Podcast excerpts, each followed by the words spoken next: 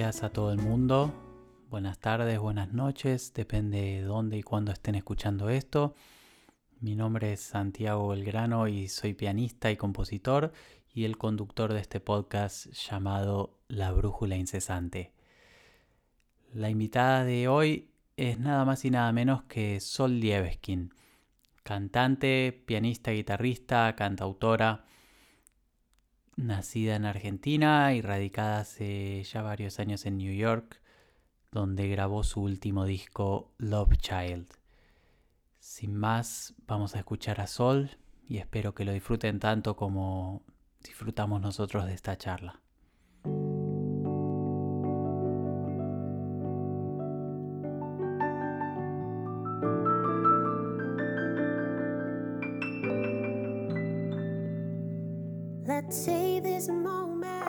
Bueno, la tenemos en línea Sol Lieveskin. ¿Cómo andas, Sol? Hola, Santi, ¿cómo estás? ¿Todo bien? Tan, tan cerca, pero tan lejos. Estamos cerca. Sí, sí, sí. A 10 cuadras, pero no te veo hace. ¿Un mes o más? Sí, no sé. Sí, uno o dos meses, ¿no? Sí. ¿Y qué tal? ¿Cómo te está tratando esta cuarentena? Eh, bueno, eh, justo hoy había hecho un post en Instagram un poco de catarsis, eh, de que la verdad que, si tengo que ser 100% honesta, me está costando muchísimo eh, mm. ser creativa y hacer música. Eh, las veces que lo hice fue medio forzado. no sé, no estoy muy inspirada, la verdad. Em, creo que igual es en este momento nos tenemos que permitir lo que sea para estar bien, ¿no? Yo mm, juego con una amiga y le digo, que me parece que el objetivo tiene que ser no volverse loco y no deprimirse, como que es, si, ya, si logramos eso, ya está. Mm. Pero bueno, viste que a veces parece que ves como esta cosa de, que la gente, viste, es reproductiva y como haciendo, haciendo, haciendo, y, decís, uy, ¿qué onda? Yo hace un mes y medio que estoy acá adentro y no canté nada, ¿viste? Mm. Eh, y bueno, qué sé yo, no sé, así que no estoy muy inspirada en este momento pero confío de que ya va, ya va a llegar. Sí, sí. Eh, cada uno tiene, tiene sus formas, ¿no? Y sus días también. Uy, sí. Eh, sí, sí.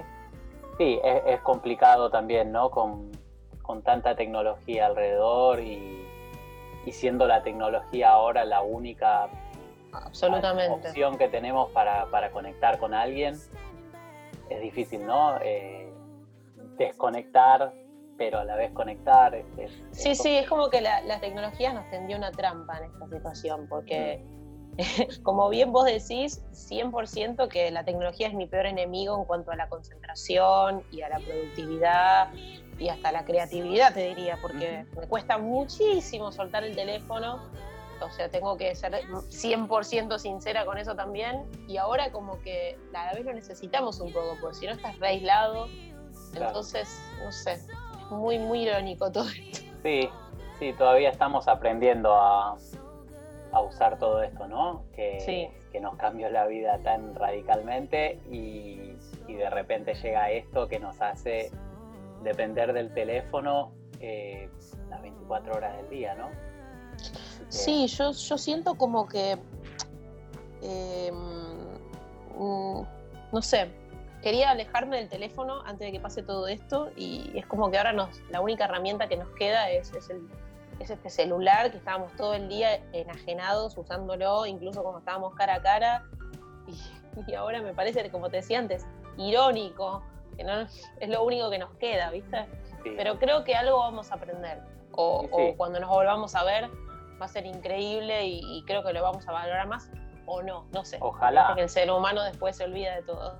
Sí, eh, nadie sabe la verdad. ¿Y crees que, bueno, eso, viste, te, pensaba preguntar que si tenés planes, proyectos para cuando vuelva a la normalidad, pero es tan difícil, sobre todo acá en Nueva York, ¿no? Imaginar cuándo va a volver o si va a volver eso que llamamos la normalidad, ¿no? Especialmente para nosotros que, que dependemos tanto del contacto con, mucha gente. Sí, sí, sí. Eh, bueno, yo personalmente soy bastante performer, o sea, vivo mucho de, tocar en vivo. Eh, entiendo que hay varios otros rubros y ramas, gente que produce, que, puede hacer mucho desde su casa, pero bueno, en mi, en mi caso la música por es, es en vivo. Entonces, bueno, estamos todos que no tenemos ni idea cuándo vamos a poder volver a tocar, eh, cuántos eventos va a haber, cuándo, eh, cuánto lo de los proyectos. Te, cuento que yo eh, tenía planeado ir a Argentina en marzo-abril a grabar unas músicas nuevas, unos videos en el estudio con mi banda de allá que, me, que los amo. estaba re contenta y bueno, obviamente ahora no sé cuándo va a suceder eso, pero calculo que apenas se pueda viajar y, no sé, Santi, no sabemos nada. Hay que esperar. Todo tan incierto, ¿no? Pero ese era el proyecto que tenía, de grabar unas canciones nuevas. Eh, ¿Qué sé yo? más, algo más para, para internet, digamos, ¿no? Un disco, eh, unas canciones, digamos iba a ser como una especie de EP, ¿no? Tengo tres canciones nuevas que me, encantan y, justamente quería como aprovechar el envión y en vez de esperar a tener todo un disco, ir sacando un poco, pero bueno, todo esto cortó el envión de todos, ¿no? Yo no sé cómo lo vivís vos, pero yo trato de, pensar todo esto como una pausa, como bueno, ok, eh, iba a hacer todo esto, de hecho en el, verano de acá... Eh, tenía un concierto en, Suiza y estaba re contenta, íbamos a ir a Europa. Y bueno, ahora todo esto obviamente se cayó, entonces eh, me parece que en vez de deprimirme voy a tratar de pensar que este año ahora hay que reconfigurarlo de otra forma, decir, bueno, este es el año que te vas a quedar adentro, este es el año que va a pasar todo esto, y bueno, con suerte se podrá hacer todo eso el año que viene, no sé. Sí, sí, eh, para mí es, son etapas, ¿no? Eh, creo que la gente en su mayoría está aprendiendo a, vivir con esto y cada uno va por, por las mismas etapas, que en algún momento como que empezás a hacer el clic de, bueno, tengo que hacer algo porque voy a estar acá, ¿no? claro. Y yo, bueno, esto es una respuesta a eso, tratar de empezar a conectar con gente, también a, ver de, de darle una mano también a, a los músicos, no sé, empezar a, difundir los proyectos, bueno, por ahí, este, yo qué sé. Además, el, formato del podcast es el formato del podcast es lo más para este momento. Yo soy una consumidora grande de podcast, me encanta. Sí, y bueno, y, mi idea con este podcast también, por ahora, bueno, los, los entrevistados fueron todos de Argentina, pero tengo algunos de, España, de Chile, de Colombia, bueno, de, de todas partes del, mundo de habla hispana, ¿no? Entonces también eso, por ahí el día de mañana alguien está escuchando esto desde España y no sabe quién es Sol Lives. A full. ¿no? Sí, sí, sí. Eh, y por ahí compran tu disco, empiezan a escucharlo en Spotify, no sé. Pero bueno, para esa persona, ¿quién, quién es Sol? ¿Qué, qué le dirías? Eh, bueno, eh, yo escribo canciones, canto. Eh, empecé siendo, siendo cantante, estudié bastante jazz y pasé por varios estilos, siempre mm, como más que nada en la música afroamericana, pero empecé escuchando, mi primer, mi primer contacto con la música fueron los Beatles, fue mucho la canción. Mm. Y siento que ahora que, bueno, el año pasado saqué mi tercer disco, que fue mi, en realidad mi segundo disco de música original, siento que cada vez me, estoy volviendo más a eso, pero con todo el, lenguaje y con todo el, conocimiento o, la música a la que estuve expuesta todos estos años. Así que yo me definiría eso, como que escribo canciones y canto, eso diría. Está bien. Y tocas el piano también, te acompañás. Sí, vos, vos sos mi profe, Santi. Contémosle a la gente. Con, Santi, con Santi veníamos haciendo trueque de canto y piano, mm. pre-pandemia. Sí. Eh, habrá sí, igual no, me considero pianista, ni, o sea, considero que el piano es mi herramienta para escribir y para acompañarme. Recién ahora me estoy empezando a soltar un poco, que yo ya te he contado esto, viste, eh, hace unos meses. Eh, pero bueno, mm, soy más cantante que cualquier otra cosa y, la verdad que si, si, tuviese, si me conecto con lo que me gustaría, me gustaría perfeccionar mucho mi, mi composición de canciones. Me gustaría ser una buena como songwriter. Claro. Eh, no me interesa el virtuosismo en la voz en este momento, no me interesa ser la que mejor canta, ni todo eso. Me interesa escribir canciones eh, que, no sé, con, con, mucha síntesis. Eso. Sí, totalmente. Eh, justo, bueno, eso era algo que, que antes de arrancar la, la charla estaba pensando y, todavía no sé cómo, cómo poner en, palabras la pregunta, ¿no? Pero viste que, bueno, yo, mis preferencias en cuanto a, cantantes tienden a ser eh, los cantantes, no los más virtuosos, ¿viste? Me, me gusta, mm. no sé, desde eh, Goyeneche, Liliana hmm. Herrero, Billie Holiday. Sí. Eh, viste, no, no es, Billie Holiday no es Sara, Sara o, Ella Fitzgerald.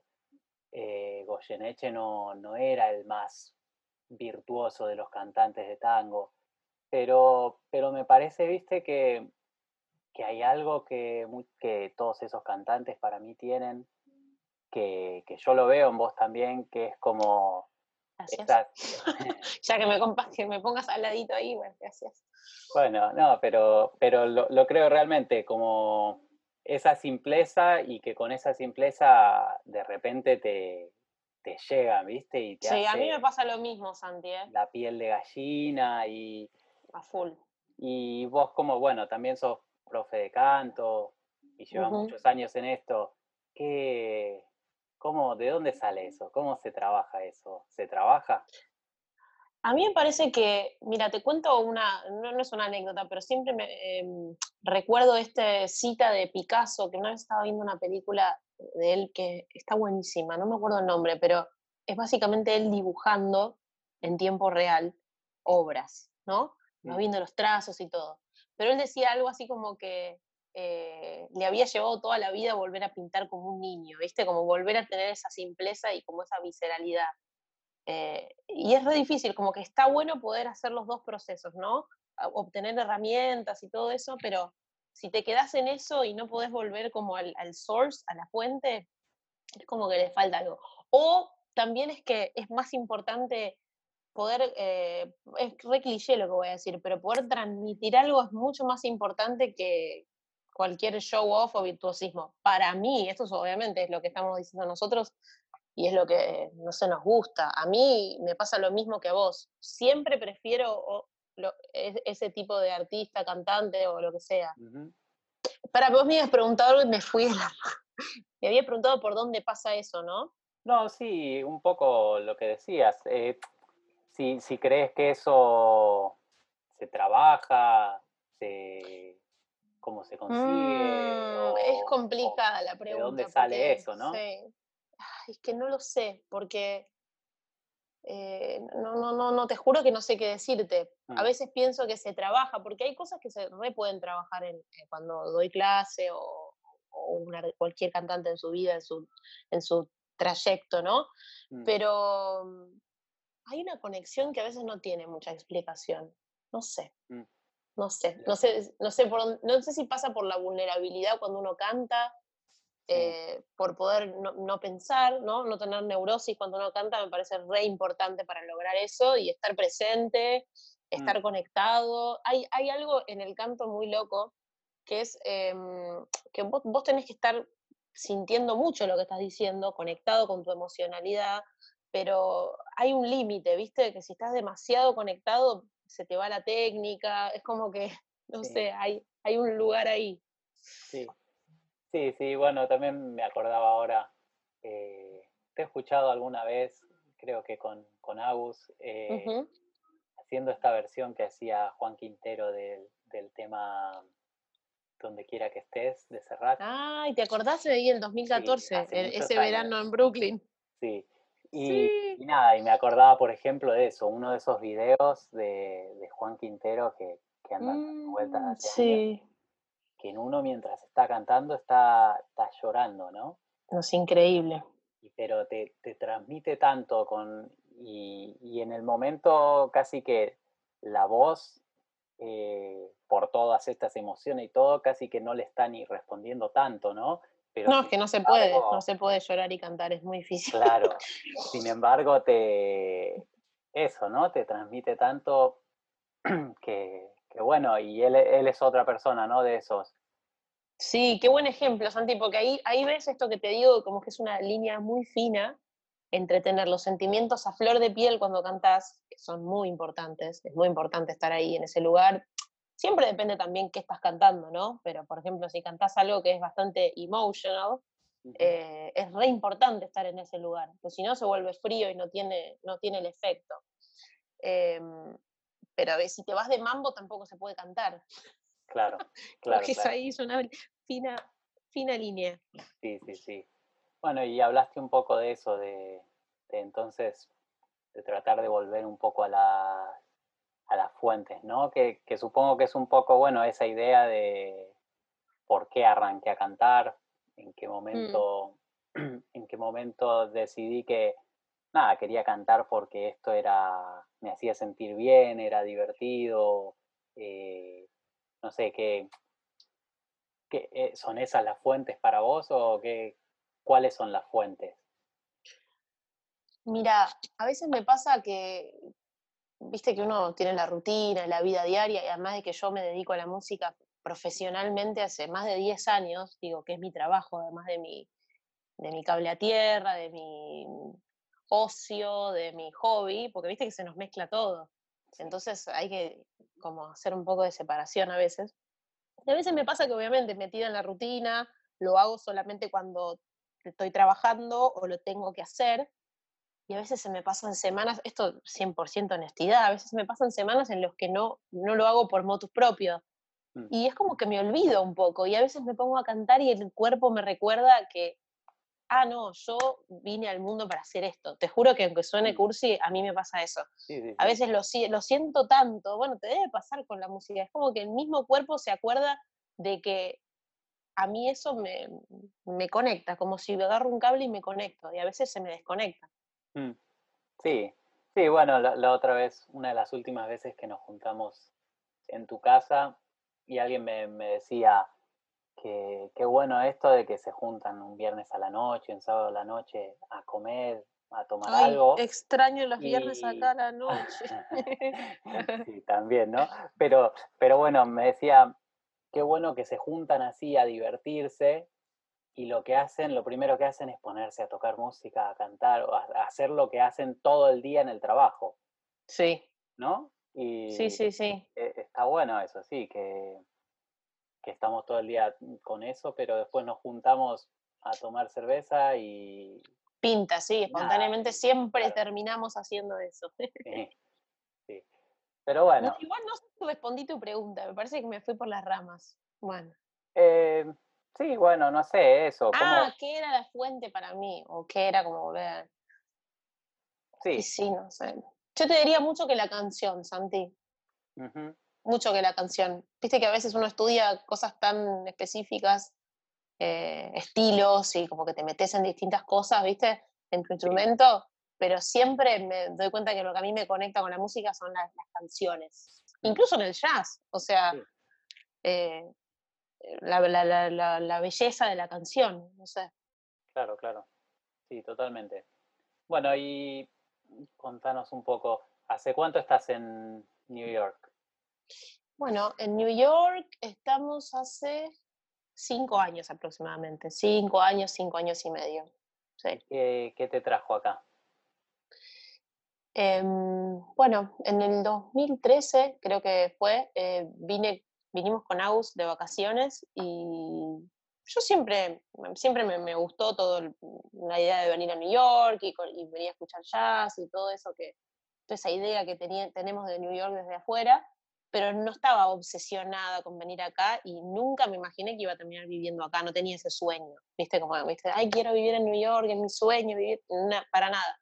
Pero cuando vine, la verdad que me pegó fuertísimo, me mm. partió la cabeza, no sé por qué, fue una cosa intuitiva, como que volví a Argentina y, no podía pensar en otra cosa que, quería estar acá un tiempo, no podía pensar en otra cosa, no me importó nada, eh, iba a hacer lo, que sea por hacerlo, porque no, a veces me pasa que cuando siento que necesito hacer algo, no puedo hacer otra cosa, aunque me dé la cabeza contra la pared.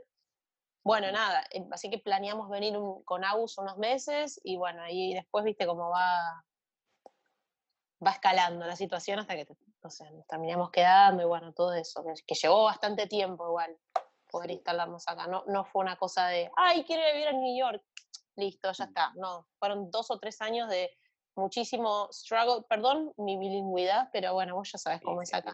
Hay muchos años. Muchos años, eh, una lucha de, de, decisión, de resolución de problemas, porque bueno, eh, ir y venir, que sacar la visa, que no, que puedo, que la plata, que acá empezar de cero en esta ciudad, bueno, es una jungla, ¿no? Sí. Pero, pero va, ahí va. Y con todas esas complicaciones, con todas mm. las ratas dando vueltas, con tanta gente, con tanto ruido, con mm. todo eso negativo que tiene New York, ¿qué, qué es lo que te, tira a seguir estando acá? ¿Qué es todo eso que, contrarresta? Sí. Em, voy a pecar de ser cursi otra vez, pero no sé si a vos te pasa. Yo siento que esta ciudad tiene como una energía interna muy fuerte. Que te está todo el tiempo como empujando el culo, para ver una mala palabra, pero no importa, como que te está empujando todo el tiempo esta ciudad, ¿no? Y si estás como willing a subirte a la ola, te lleva a lugares recopados. Eh, y por lo menos en lo personal me, pasó que siempre estuve mejor, ¿no? A medida que pasaba el tiempo, como que pasaban más cosas más copadas y más oportunidades y entonces decís, ¿cómo me voy a bajar de esta ola si cada vez se pone mejor? Así lo vivo yo ahora. Bueno, ahora pasó todo esto, pero esto es mundial, ¿no? Em, tiene muchas cosas negativas, pero tiene algo muy atractivo también. Muy atractivo, además de que eh, eh, culturalmente, bueno, musicalmente, pero creo que culturalmente pasa tanto acá que estás estimulado constantemente y estás, tenés la suerte como de poder ir a ver un montón de shows y un montón de museos, un montón de cosas todo el tiempo. Y a veces estando acá, viste que lo das por sentado, pero estás constantemente eh, estimulado, no sé, eso está buenísimo. Mm. Sí, sí, te, te exige mucho, ¿no? Te exige, sí te, mantiene ahí como, como tratando de, de superarte, de mejorarte, de, seguir activo. De... Sí, Santi, sí, incluso te, te, exige sobrevivir, ¿viste? Porque ya en sí es caro vivir acá. Entonces es como que te obliga como a estar todo el tiempo en movimiento de búsqueda de trabajo, de búsqueda de proyectos, de para adelante, para adelante, para adelante. Es cansador también, no sé hasta qué edad. Sí, no sí. puedo aguantar. Sí, no, ni Pero está bueno.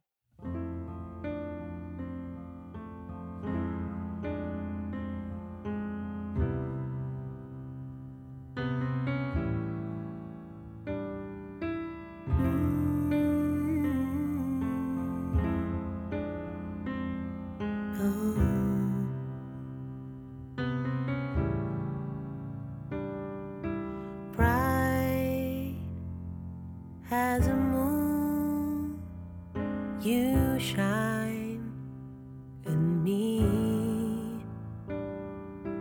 Deep as a sea your waves keep crushing deep and down and I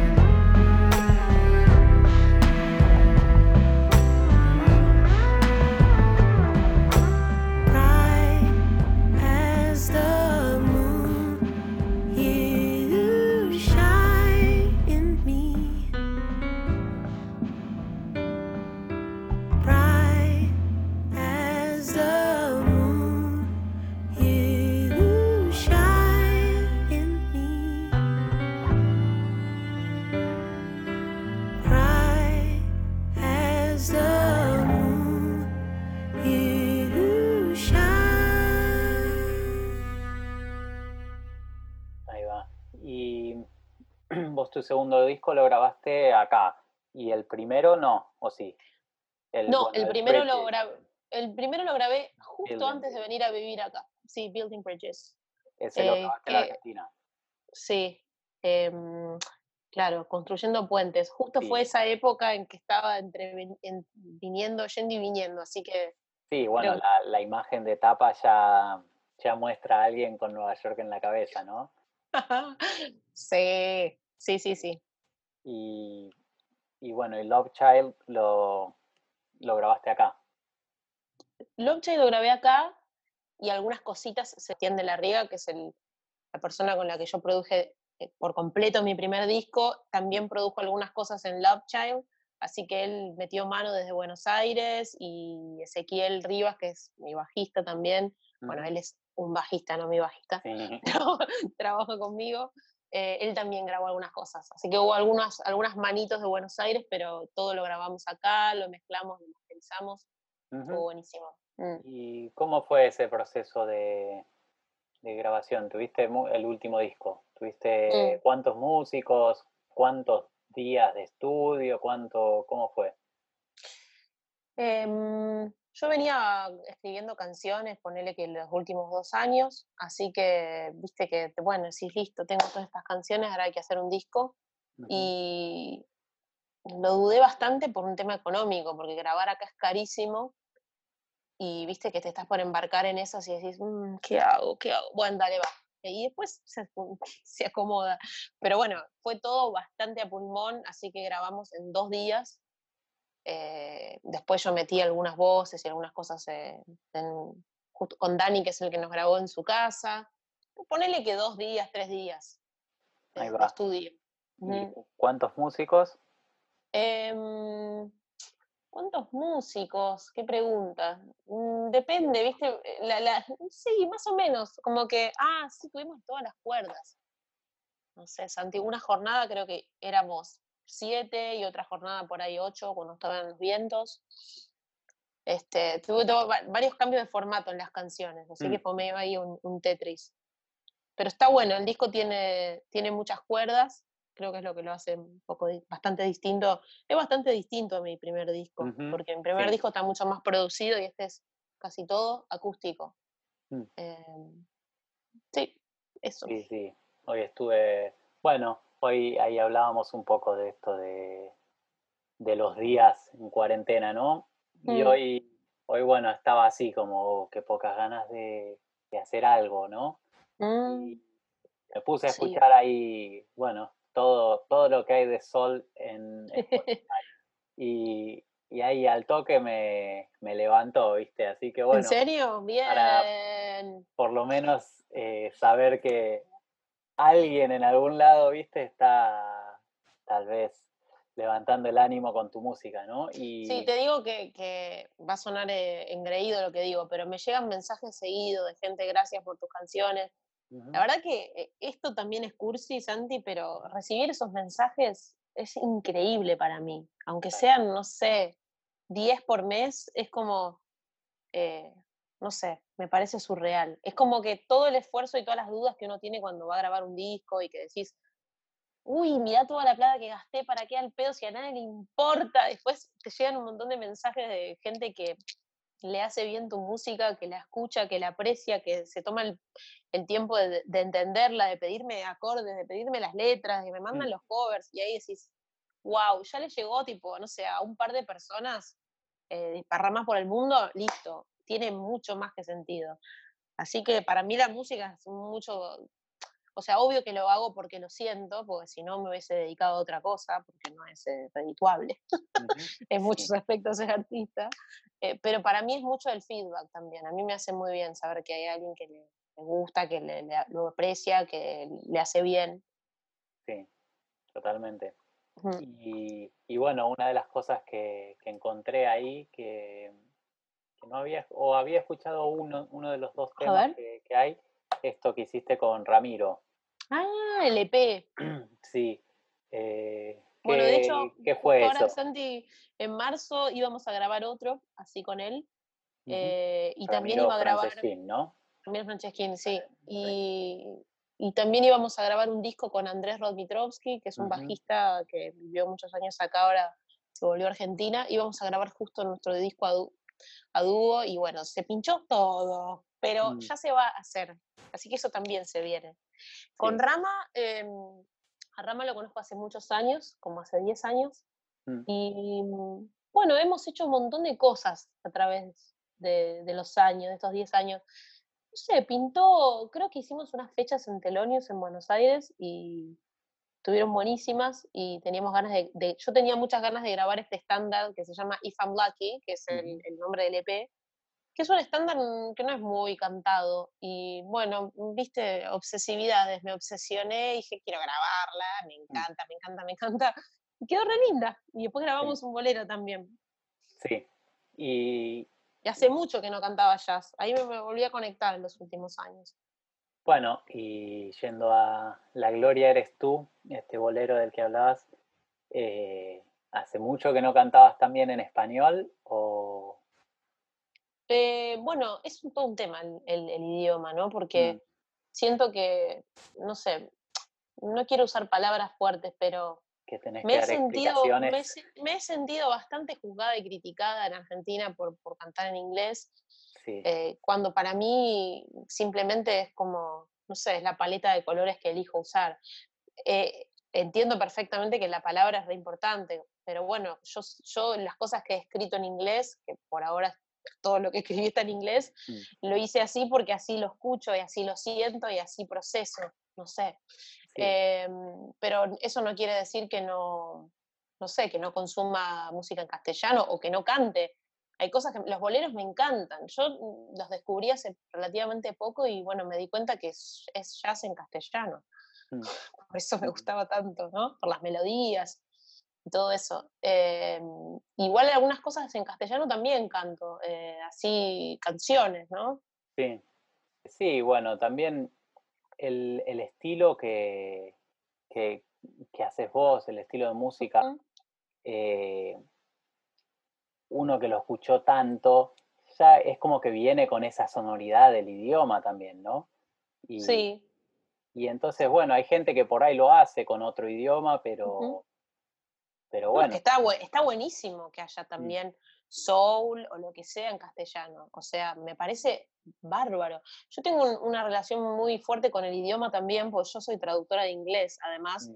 y soy una obsesiva del inglés desde que soy muy chica. O sea, para mí, yo además de que amo la música y cantar, siempre amé el idioma. Yo dormía con el, diccionario bajo la cama y buscaba palabras todo el día y amaba el idioma. Entonces, tengo una doble fascinación en ese aspecto. Para mí, eh, no sé, a veces cuando me encuentro escribiendo, viste, para escribir una letra o un pensamiento, porque a veces, no sé, cuando voy a escribir una canción, siento que trato de sintetizar sentimientos en palabras para empezar a escribir una letra o algo, y siempre los pienso en inglés, aunque parezca una loca lo que estoy diciendo. Eh, no es algo que lo hago a propósito, digamos, es como que parecería como que la poesía la veo con esas palabras, con las palabras en inglés. Eh, en mi mente, no sé por qué canalizo lo poético por ahí. Bueno, probablemente me esté perdiendo muchísimo el castellano, pero es la historia que me tocó a mí y, es, es esto. Hay, hay por, suerte hay de todo para consumir y el que no le gusta o prefiere que le hablen en castellano en la canción, hay un montón y me parece bárbaro, hay gusto para todo. Sí, sí, igual, bueno, yo qué sé, yo de chico escuchaba a los Beatles y no entendía una palabra. Por supuesto, es que la música no es solamente las palabras. Por eso. Claro, así que bueno, no me parece que igual. Por supuesto que entiendo, entiendo que al yo cantar en inglés, cuando la, mayor parte de la gente que me sigue es de habla hispana, porque es de Argentina, mm. eh, entiendo que hay algo que se puede perder, ¿no? Obvio, en el mensaje, porque bueno, quizás no todo el mundo lo entiende tanto y me pasa lo mismo con mi madre, por ejemplo, que no habla inglés, mm. ella no tiene ni idea de lo que digo en las canciones, pobre, y tampoco me tomo el trabajo de traducírselas. Pero algo, algo, algo entenderá. Pero bueno, así me sale. Yo eh, soy muy mm, intransigente con, con, a veces con, con el arte, eh, con lo que yo hago. Como que decía, yo quiero hacer algo así, no tengo ganas de que me que me digan de hacerlo de otra forma, ¿entendés? Como que no, no, hay negociación a mí, para mí ahí. No me importa si me critican, si me juzgan, a mí me sale eso y voy a hacer eso hasta que me salga otra cosa, ¿viste? Te juro que no, no, puedo, Santi. No hay, no hay por qué dar explicaciones ni por qué, ni por qué cambiar ¿no? lo que uno hace si, es lo que a uno le sale realmente eh, de adentro. Genuinamente, por su... eso, como yo sé que lo mío, digo que a mí lo que me sale es genuino, no mm. me preocupa, porque no es que yo escribo en inglés porque me quiero dar de, no sé, o quiero estar a la altura de... No, no, no, no, no pasa por ahí. Claro. Para nada. Claro. Bueno, cada uno allá. Igual te digo, Santi, que es un issue que en el momento que me mudé acá se terminó, ¿no? Porque en el momento que empecé a tocar acá y no sé, me sentí mucho más libre en ese aspecto. Bueno, obvio que hablan inglés, pero no sé, antes de venir acá estaba bastante mambiada con eso. Mira, ¿por qué? Sí. Porque mucha gente directamente, mm, no, no sé si me ha directamente bardeado a mí, pero ves cosas, ¿viste? Hay mucho, dicen mucho de eso y bueno, llega un momento que te da un toque de paja, ¿viste? Claro, no, pensé que, te que decías que estabas mambeada respecto a venir acá. Estabas mambeada allá. Ah, no, no, no, allá, estando en Argentina. Como claro. Promoviendo un proyecto y siempre con, ¿por qué no cantas en castellano? ¿Por qué no cantas en castellano? todo el tiempo lo mismo, un momento que me hinché las bolas, perdón si digo malas palabras. Sí, no, no, tranqui, no. Pero cuando... Este podcast... Eh, dije bolas igual. Técnicamente no es una mala palabra las bolas. Eh, y bueno, cuando vine acá obviamente todo eso se fue porque, nada, este, acá me entienden. Igual no sé si pasa por ahí, pero quizás me relajé también. Y también, bueno, yo tengo la sensación de que acá...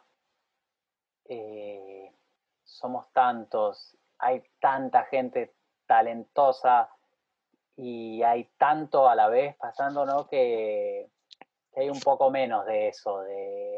Mucho menos. De juzgar a todo el mundo, de juzgar lo que, lo que la música de todos los otros, ¿no? Sí, no sé si eh, te pasa a vos, pero yo siento como que acá acá no hay tiempo para estar mirando tanto a los demás, como que todos se están haciendo y hay, como, decía, gente de todo el mundo, de cualquier idioma, de cualquier estilo, está todo tan mezclado que no hay, no hay tanto, viste, te miro con el dedo, te juzgo, sino que pasa lo que pasa. Sí, sí, sí, bueno, sí, ni hablar. Yo, a mí me pasó un poco eso eh, desde el lado de, de venir acá y antes en Holanda que estuve viviendo. Y, y yo venía... ¿Qué onda Holanda? Bien, es muy distinto que acá, pero, pero me parece, bueno, también muy distinto que Argentina, ¿no? Pero no, en este, en este aspecto lo sentí más similar a, a Nueva York que, a Buenos Aires, al menos, ¿no? Que mm. yo en Buenos Aires, eh, de alguna forma, como que hay cierta gente que te quiere eh, imponer ciertas, ciertas ideas, ¿no? Y, hay ciertos estilos, ciertos músicos que están mal vistos, ¿no? Es como que la bossa nova es grasa. Eh, Tenés razón. hay mucho de eso. Yo ya me la estoy olvidando, pero. Hay, hay, hay como ciertos músicos increíbles que, que están eh, totalmente... Sí, como que se baja una línea y como que se acepta la línea que se baja y no hay otra. Claro, y después... Tenés razón, yo ya me había olvidado que mm. pasaba eso, pero pasaba eso. Sí, y no, y bueno, y después ver que, que de repente eso, Silvio Rodríguez, eh, que a mí siempre me gustó, y ves que hay músicos de jazz, leyendas, leyendas de jazz tocando temas de Silvio Rodríguez, ¿viste? Pero pero yo siento que si yo lo... grasa, Santi? Y hay gente que, critica todo, ¿no? Eh, la bossa nova, eh, el, músico de jazz no quiere tocar bossa nova en Argentina. ¿No? Como que pasa mucho, ¿viste? Por ahí hay gente mm. que sí, o siempre, obvio que no, todos son prejuiciosos. Ahora nos van a criticar porque nos fuimos y criticamos. de afuera. Y sí. Y bueno, pero... No, es una crítica constructiva también, como decir, por ahí lo que uno estando allá piensa que es como la bajada de línea es la realidad y por ahí no es tan así. Claro, claro, totalmente. Pero bueno, para ahí ya tenemos el momento polémico para vender para, vender más copias de este podcast, para los sponsors. Eh, bueno, y a ver, te quería preguntar algunas otras cosas. Sí. Eh, ¿Estudiaste canto? ¿Tuviste maestros, maestras, maestres? Maestres. Sí, yo eh, fui a la Facu para, soy traductora, ¿viste? Entonces no, no, fui a conservatorio, no hice, no hice ninguna institución de música, mm. pero estudié particular canto primero. Cuando todo esto me. Yo vengo de un, un contexto en el que mi papá hace música de forma amateur de siempre, mi hermano también, y yo no, no, tenía como esa cosa de que la música, esto es un horror lo que voy a decir, ¿eh? pero esto yo te digo mi, mi, mi contexto, como que no, no, conocía a nadie que había estudiado música, como que para mí la música no era lo que uno iba a la escuela, ¿viste? Mm. Eh, hasta que, claro, me empezó a gustar el jazz y me di cuenta que si no estudias no puedes hacer nada, ni en el piano, o sea, puedes cantar un poco, pero... Entonces, gracias al jazz me puse a estudiar y estoy re contenta, porque estuve varios años ahí estudiando el estilo y gracias a estudiar el estilo también estudié técnica vocal, estudié teoría musical, improvisación. Em, así que la, verdad que al, jazz le debo un montón en ese sentido. Me abrió toda la parte de conocimiento y, bueno, porque es muchísimo más complejo que otros estilos. Mm. Eh, pero estudié todo particular, de forma particular, con un montón de profes distintos. Mira, y, el último profe sos vos. Piano, sí, literal. Mira, y, pero ¿y tuviste algún, algún profe, alguna profe que, que te haya marcado mucho eh, que, y que hayas estado muchos años con, con ella o, algo? Fui, o fui saltando bastante, fui saltando bastante, sí. Mira. Soy bastante así como inquieta en ese aspecto. Pero estudié con Laura Hatton un tiempo largo, para mí que fue un año, que para mí un año es un montón, porque soy muy inquieta, y, ella me enseñó muchísimo. O sea, creo que la, base de la técnica vocal sí, estudié bastante con ella, y después uno sigue investigando y explorando. Mm. Sí. Está bien. Y, muy autodidacta también, Santi, tengo que decir, pero siempre, toda mi vida fui así. Y bueno, me, me fui, lo que tiene de bueno para mí no haber estado en ninguna institución o el conservatorio, no haber estado en el... Digo, me perdí muchísimo, pero creo que lo bueno es que fui aprendiendo con, la brújula de mi curiosidad, ¿no? Mm. Eso estuvo bueno. Sí, está bien, claro. Eh, y bueno, y te quería preguntar también, ahí en Argentina, o bueno, cuando eras chica, en tus mm. inicios, eh, ¿tenías algún tipo de referente, alguien ahí en Argentina que diga, wow, quiero ser como esta mina, quiero ser como este tipo, algún cantante así que, que admirabas muchísimo de, chica? Em, no sé, ahora me sé pensar. No sé. Muchos. No sé, me acuerdo que cuando empecé a cantar, em, una de las primeras personas que conocí que hacía esta, esta música era Deborah Dixon, me acuerdo mm. que la iba a ver y me encantaba. Eh, sé, me acuerdo mucho de ir a escuchar a Juan Cruz, que después terminé tocando con él, que para mí fue increíble. Mm. Eh, me acuerdo de, ir a escucharlo tocar varias veces. Eh, incluso chicos más jóvenes como Sergio Wagner, ¿no? Que también terminé tocando con él y me acuerdo que que lo iba a escuchar y me, me flasheaba, pero sí. Ahí va. Bueno, del jazz, más que nada del jazz.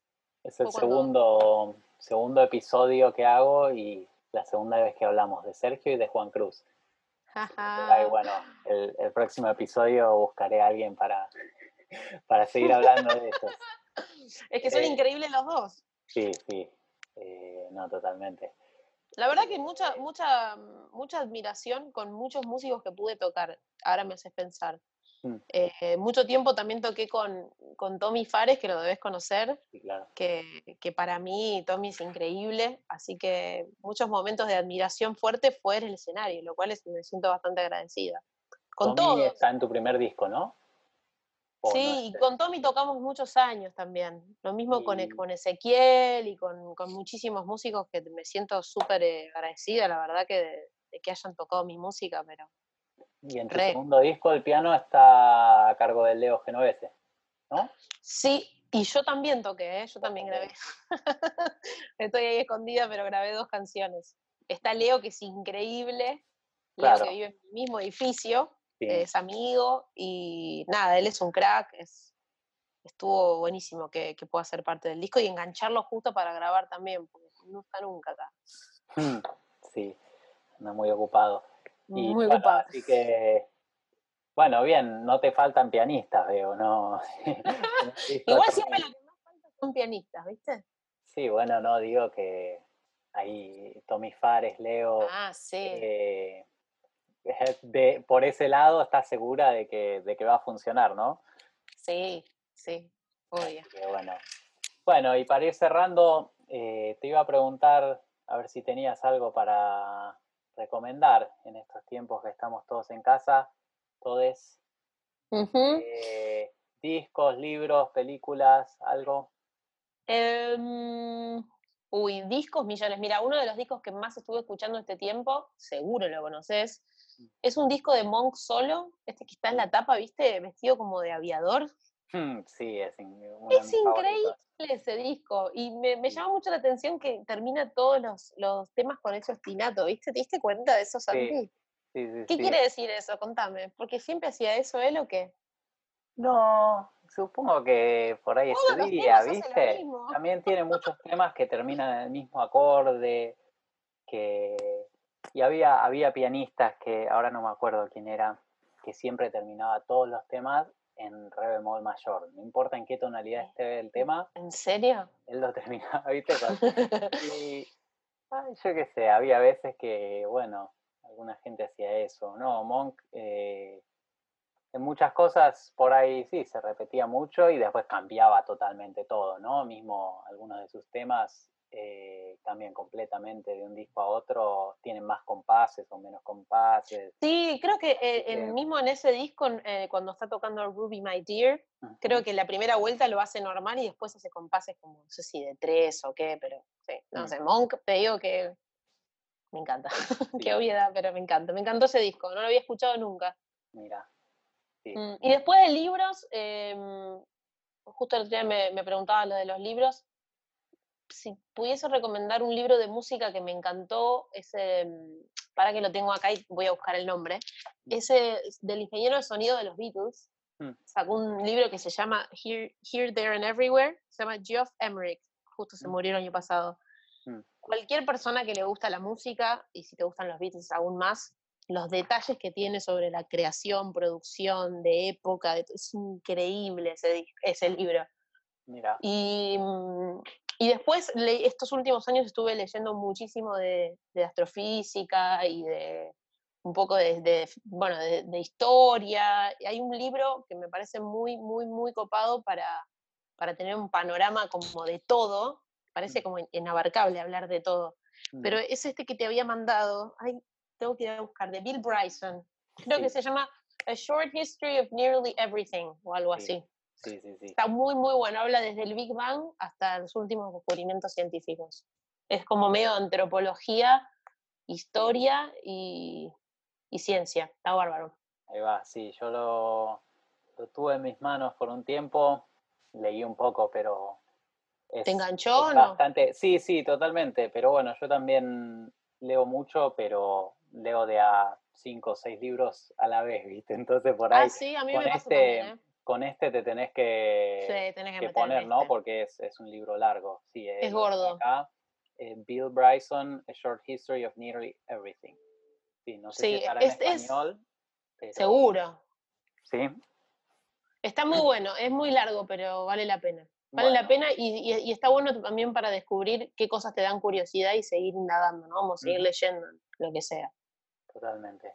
Bueno, Sol, eh, un placer charlar con vos, placer. De verdad que sí. Sí, y espero poder verte de nuevo a los dos. Sí, estamos tomando mate a la distancia, pero sí. pronto juntos.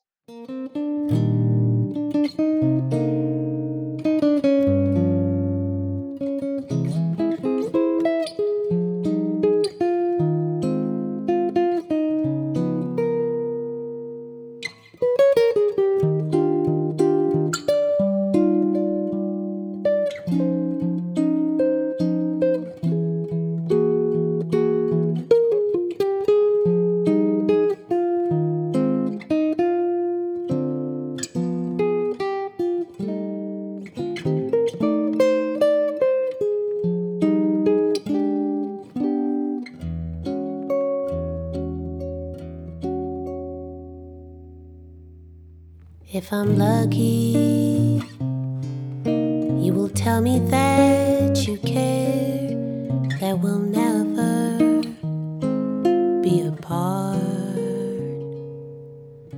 If I'm lucky, this will be no light affair, it's forever from the start.